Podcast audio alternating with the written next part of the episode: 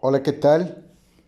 Aquí estamos con otra reflexión más. Te recuerdo mi nombre, Andrés Rivera. ¿Sientes que te ha faltado sabiduría para tomar ciertas decisiones?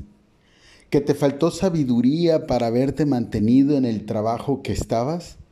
¿Para la relación que tenías?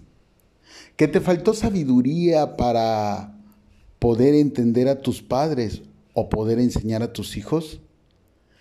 Yo creo que eso es una, una duda o un interrogante que todos, todos pasamos, sobre todo cuando no tenemos un reforzamiento moral o sentimental. Considero que es algo eh, eh, normal, algo real, que, que pues todos tenemos esa parte, pero a veces nos, nos falta la sabiduría. Somos inteligentes para hacer cosas, pero nos falta la sabiduría porque no sabemos dónde obtenerla.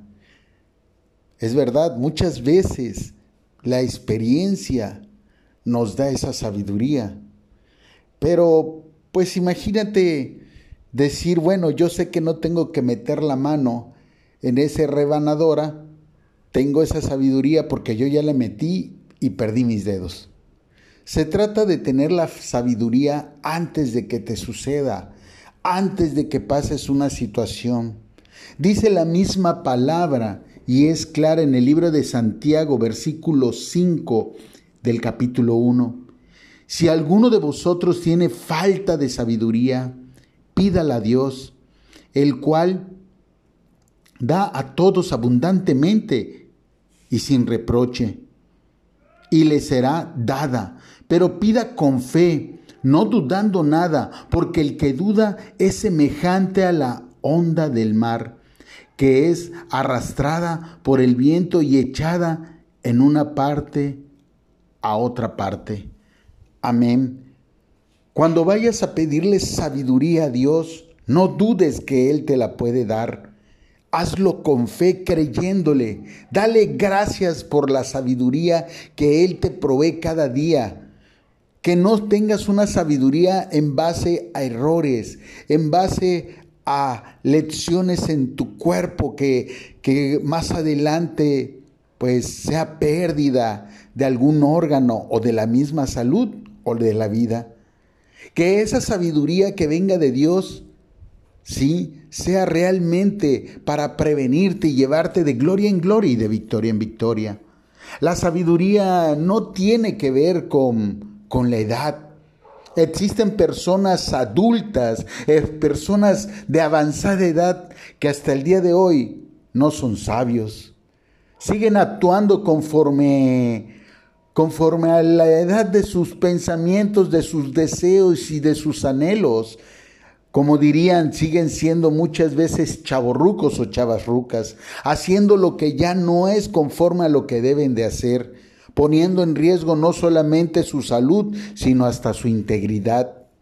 Por ello es importante que enseñemos a nuestros hijos, sobrinos, a todos aquellos que están abajo de nosotros en rango de edad, para enseñarles y decirles que la sabiduría viene de parte de Dios, viene de parte de la oración, viene de parte de la meditación. Pero no solamente es pedirla y buscarla así en oración, es hacerlo con fe, con convicción de que así será, creyendo y agradeciendo ya con tiempo lo que posiblemente no estamos viendo, pero que sabemos que se hará. Eso es la fe. No seamos, como dice la misma palabra, como esas ondas del mar que van y vienen, van y vienen, y quien te maneja es el viento. Que no te manejen tus emociones, que no te manejen tus arrebatos, que no te manejen todas aquellas frecuencias bajas que existen en los seres humanos y que hacen tomar las peores decisiones.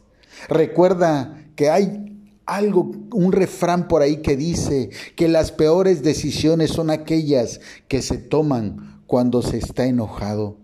Pues déjame decirte que no solamente cuando estás enojado, también cuando tienes un exceso de euforia, ya sea positivamente o negativamente, porque no estás siendo ecuánime, no estás siendo sensato, cabal, sabio.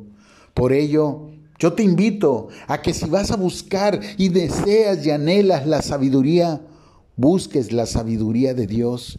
Y si en algún momento sientes que no escuchas esa sabiduría en tu espíritu, yo te puedo decir que puedes leer el libro de Proverbios, 31 Proverbios, uno para cada día.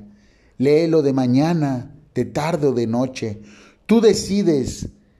Yo te recomiendo de día, para que vayas con esa sabiduría de la palabra, caminando en rectitud y sobre todo tengas una vida longeva. Déjame decirte que mucho, mucho del secreto de la larga vida está en la sabiduría.